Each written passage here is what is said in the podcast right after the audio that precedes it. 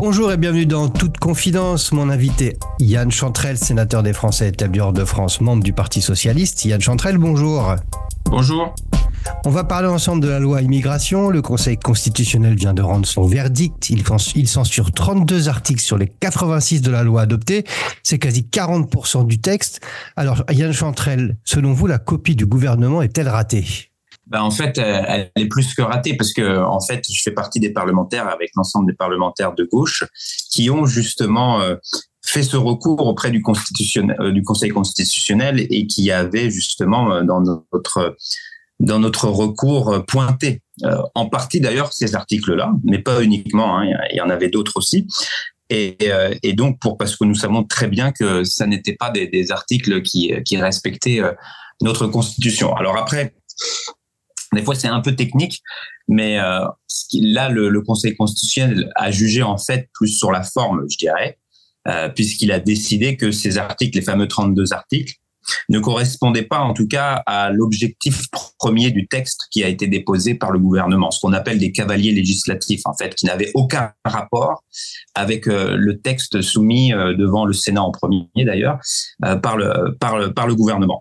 Mais au-delà de ça, surtout, c'est effectivement un, un, un désaveu, une claque pour le gouvernement quand même. Un, un tiers de son texte, je pense que c'est pratiquement du jamais vu, est censuré par le Conseil constitutionnel non seulement faut revoir sa copie, et nous, ce que nous demandons justement, c'est que d'arrêter un peu les frais et de pas promulguer ce texte et, d'en arrêter là. Voilà, vous souhaitez que ce texte soit retiré? Oui, absolument. Nous, on souhaite que ce texte euh, soit retiré parce que déjà, euh, il a créé beaucoup d'émoi dans notre pays. Euh, c'est un texte qui fragilise d'ailleurs également notre pays à l'international. En tant que sénateur des Français de l'étranger, j'ai pu me déplacer pendant toute la période et les échos que, j'avais par rapport à des étudiants étrangers qui viennent, qui participent à la richesse de notre pays, hein, faut quand même en avoir conscience. Et eh ben, ça a créé vraiment beaucoup de troubles. Euh, C'était nocif euh, pour notre pays. C'est nocif, c'est nocif en interne euh, parce que ça crée un débat vraiment toxique, nauséabond, qui pointe du doigt euh, nos compatriotes qui sont étrangers. Et, et donc, c'est un texte. Il faut arrêter les frais. Il faut arrêter là. Il faut pas remettre une pièce dans la machine en quelque sorte. Et il faut euh, le, le, président de la République, qui est finalement le premier garant euh, de la Constitution, hein, qui lui-même finalement n'aurait jamais dû faire voter un texte dont on savait, dont le gouvernement savait lui-même parce que le, ministre de l'Intérieur le disait lui-même devant les sénateurs en séance, que certains dispositifs n'étaient pas constitutionnels. Et bon, je pense que c'est une faute politique, c'est une faute morale. Et donc, effectivement, nous, on demande à ce que ce texte soit retiré. Ce texte soit retiré, il y a une autre possibilité, et je sais que vous êtes assez attaché à cet outil démocratique, c'est celui du référendum.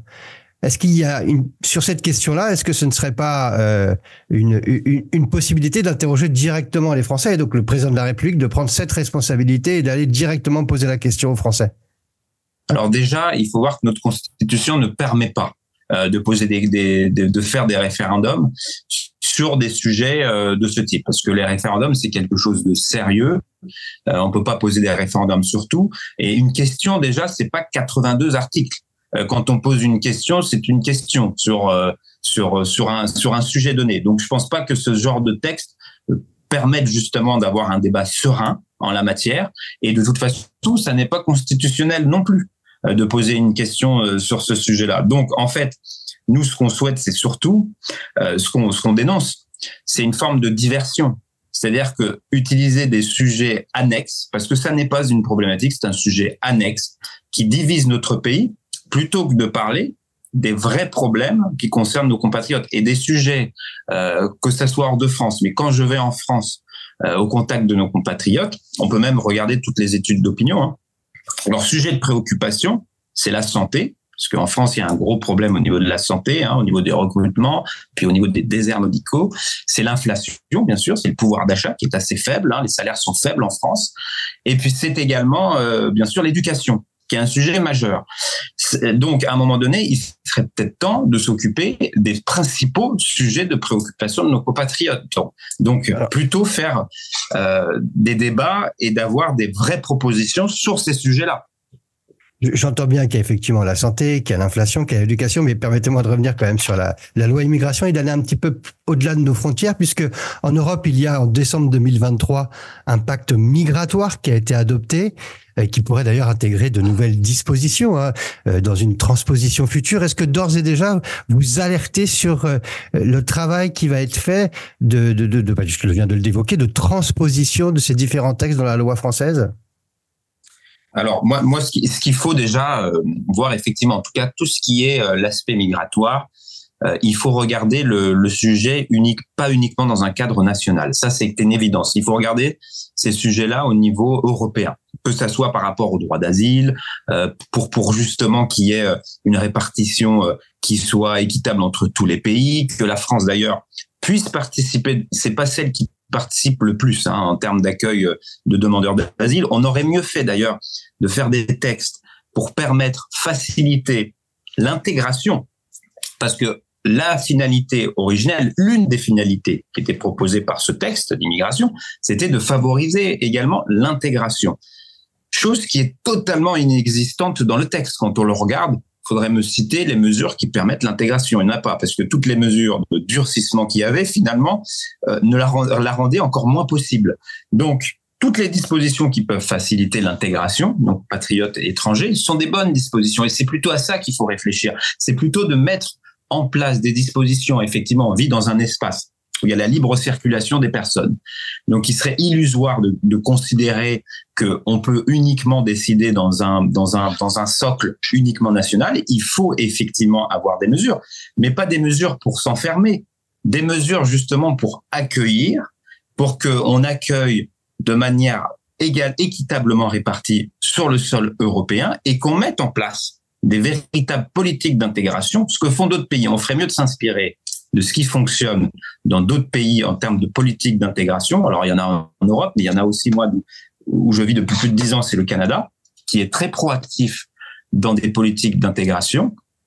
Et ça, malheureusement, euh, c'est une occasion ratée pour le coup sur ce sujet-là, puisqu'il n'y a pas de disposition. Alors après, parmi les propositions que nous, on avait faites aussi euh, lors du débat, on a euh, des sans-papiers qui travaillent dans de nombreux métiers euh, qui sont pénibles d'ailleurs, qui sont des métiers en tension, euh, dans la restauration notamment, le bâtiment, et, euh, et qui ne sont pas régularisés.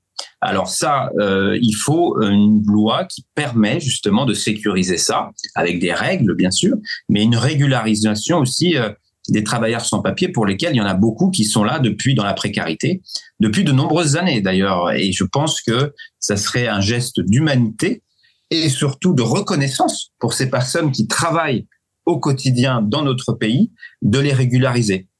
Euh, vous, évoquiez tout à l'heure l'image de la France à l'international et on le voit dans la presse. Hein, les, titres de journaux sont, assez critiques hein, vis-à-vis de ce qui se passe en France avec cette, ce rejet euh, d'un certain nombre d'articles par le Conseil constitutionnel. Est-ce que vous vous sentez euh, d'ores et déjà que cette image, elle se dégrade à travers les discussions qu'il y a eu avec cette loi et maintenant avec cette censure du Conseil constitutionnel. Et au-delà de ça, euh, serait, est-ce que cette, euh, cette, cette situation est aussi préjudiciable pour nos Français qui vivent à l'étranger? Euh, oui, effectivement, parce que quand on vit euh, à l'étranger, euh, ça a un impact aussi les débats qui se déroulent en France, parce qu'évidemment, il y a, il y a l'information dans les pays, la communication qui est faite a un impact sur nous en tant que ressortissants établis hors de France. Donc l'image même qui est donnée, nous-mêmes on est bien placés pour le savoir, c'est pas juste du franco-français, il y a un impact à l'international. Quand je parlais d'attractivité pour notre pays, il y a aussi un enjeu d'attractivité. Un pays qui envoie des messages euh, offensants, voire euh, restrictifs par rapport à l'immigration, euh, automatiquement se coupe de personnes qui n'iront pas en France. Et ce sont souvent des talents, justement. C'est là l'aberration euh, du système. Alors, l'une des bonnes nouvelles parmi les censures, c'est que les dispositions qui touchent les étudiants étrangers sont censurées justement. Donc ça, c'est plutôt une bonne chose. Bah, les frais différenciés. effectivement, voilà. Une, euh, la loi prévoyait notamment un versement d'une caution retour hein, pour recevoir la carte de séjour. Beaucoup d'établissements, universités françaises et écoles étaient contre ce, ce dispositif c'est censuré par le Conseil constitutionnel, on ne verra pas cette mesure appliquée. Hein. Et vous, oui, tout à fait. Vous, proposiez autre chose, vous Alors les frais majorés, la caution, ça a été supprimé, donc ce qui est une bonne chose parce que c'était vraiment terrible pour l'attractivité au niveau des étudiants étrangers euh, qui viennent qui viennent euh, qui viennent en France. Donc ça c'est plutôt une bonne chose que ça a été euh, que ça a été censuré. Alors après moi je travaille beaucoup sur la francophonie puisque je suis président du groupe d'études sur la francophonie et on, va faire des travaux pour justement le sommet de la francophonie qui aura lieu en France hein, de l'OIF au mois d'octobre prochain. Donc j'espère que la France justement et nous à travers ce groupe d'études au Sénat on va faire des propositions en la matière puisse donner une autre image que celle de la fermeture et du repli sur soi. Et une autre image vis-à-vis de la francophonie, justement, en permettant plutôt de faciliter les échanges, faciliter les échanges universitaires entre les artistes, parce que ça a eu, on a plutôt tendance à faire l'inverse. Et je défends l'idée euh, de créer un Erasmus francophone. vous voyez, ça va complètement à l'opposé de la philosophie actuelle pour faciliter justement les échanges au sein de cet espace, parce qu'on a tout intérêt à valoriser justement les échanges dans cet espace, parce que ça favorise nos échanges économiques, ça va favoriser nos échanges culturels, la recherche également. Donc il est essentiel pour nous de favoriser les échanges et la mobilité étudiante plutôt que de la restreindre et de la limiter. Je pense qu'on se tire une balle dans le pied. Et quand, on, quand la question que, que vous me posiez, c'était par rapport aux Français établis de France. Mais bien évidemment que ça a des répercussions. À partir du moment où ces dispositions ont été votées, euh, euh, appliquées, là ce sera pas le cas pour les étudiants étrangers, ben, vous avez des mesures de rétorsion par les pays qui accueillent des Français qui peuvent être mises en place puisque à partir du moment où vous n'accueillez plus certains ressortissants, eux-mêmes peuvent vous dire, bah, écoutez, je suis désolé, mais, euh, mais nous aussi, on va mettre des mesures euh, vis-à-vis de, de, ressortissants euh, français ou étrangers pour que pour qu'il puisse y avoir une forme d'équilibre. Donc, c'est la réciprocité qui a été chère à un ancien président de la République. Absolument. Donc, évidemment, ça aura des répercussions pour pour pour les Français établis hors de France en la matière. Pour conclure, Yann Chantrel, Gérald Darmanin, le ministre de l'Intérieur qui a porté cette loi, est-il d'ores et déjà affaibli dans le nouveau gouvernement d'Attal? Oui, je pense que, déjà. Il en tirer les conséquences. Je pense que oui, ça va au-delà. Euh, même, euh, c'est, c'est, il est affaibli effectivement. Mais au-delà de ça, je pense qu'il y a eu une faute morale parce qu'il faut pas oublier quand même que que ce texte a été voté euh, avec les voix de, de, de l'extrême droite et de la droite, ce qui n'aurait pas été le cas en la matière. Donc déjà, ça c'était déjà une première faute morale. Euh, de la part du gouvernement. Je pense que ça restera comme euh, comme un moment, euh, comme une faute politique et morale importante, une déchéance totale de la part de, ce gouvernement, et, et que d'où le fait que ça serait à l'honneur de notre pays justement de revenir sur ce texte qui finalement clive, crée de la crispation au sein de notre pays, ne, ne, ne permet pas de l'apaiser. Je pense que quand on est au gouvernement et président de la République dans l'état actuel du pays, je pense qu'il faut envoyer des signaux plutôt d'apaisement et pas de mettre le feu euh, dans le pays. Donc, je pense que le signe d'apaisement serait minimalement de retirer ce texte. Alors après, que ce soit Darmanin ou un autre, ça change pas beaucoup parce que c'est la politique qu'il faut changer au-delà des personnes. Il faut changer les personnes, mais il faut changer surtout de politique et de cap. Vous ne souhaitez pas forcément son départ. Ce que vous dites, c'est changer la politique, c'est ça?